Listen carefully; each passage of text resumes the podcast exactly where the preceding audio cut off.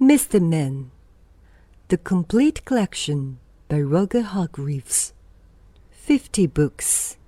4. Mr. Nosey Mr. Nosey liked to know about everything that was going on. He was always poking his nose into other people's business. Mr. Nosey was the sort of a person who, if they came up on a locked door, couldn't resist looking through the keyhole to see why the door had been locked. Mr. Nosey was the sort of a person who, if he found an unopened letter addressed to somebody else, would simply have to open it to find out what was inside. Mr. Nosey was the sort of a person who, if he was sitting reading his paper on the train, would much rather read the paper of the person sitting next to him. Naturally, as you might well imagine, Mr. Nosey was not very popular. People did not like the way in which Mr. Nosey would peek and pry into their affairs. They did not like it at all. But did that stop Mr. Nosey peeking and prying? It did not. Mr. Nosey lived in a funny, tall, thin house in a place called Tiddletown.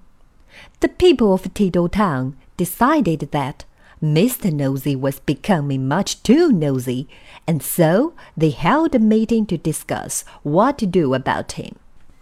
We must find some way of stopping him being so nosy, said old Mr. Cheeps, the town carpenter. That's right, said Mrs. Washer, who ran the Tiddletown laundry. He needs to be taught a lesson.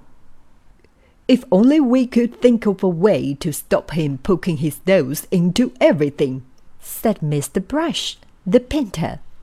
And then a small smile spread over his face. Listen, he said, now grinning.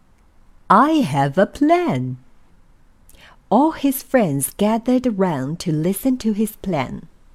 The following morning, Mr. Nosey was out walking along Tiddletown High Street when he heard somebody whistling behind one of the closed doors.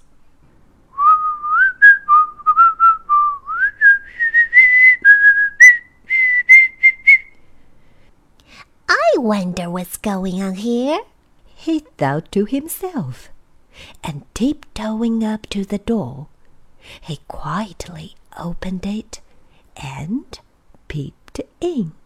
Splash! went a very white paint brush right on the end of Mr. Nosey's nose, covering it with bright red paint. Poor Mr. Nosey had to go straight home to try and remove the red paint, which was very difficult and rather painful. Mr. Brush chuckled to himself. the plan had begun. The following day, Mr. Nosey was walking past the laundry when he heard somebody laughing on the other side of the door. Oh, I wonder what's going on here, he thought to himself, and standing on tiptoe, he looked over the wall. Snap! went a close packed right on the end of Mr. Nosey's nose. Oh dear, I am sorry, said Mrs. Washer, who was hanging up clothes on the washing line on the other side of the wall. Poor Mr. Nosey removed the clothes peg and went off down the street, feeling extremely sorry for himself and for his poor red nose. Mrs. Washer chuckled to herself. the plan was working. The next day, Mr. Nosey was going past the fence when he heard hammering.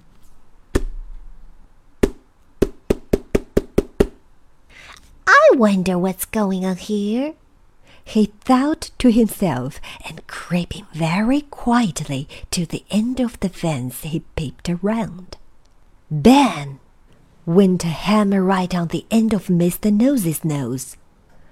Oh dear, I am sorry, said old Mr. Cheeps, who was nailing up a loose plank in the fence.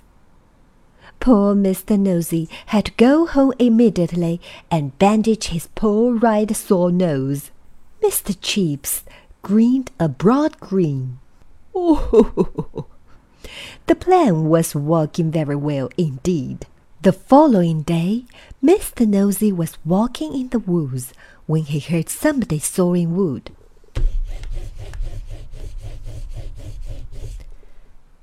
I wonder what's going on here. He was just about to peer out from behind the tree when it suddenly occurred to him that if he did, something very nasty might happen to his nose. And so he went on his way without being nosy. Behind the tree, with the saw raised in his hand, stood Mr. Head, the farmer.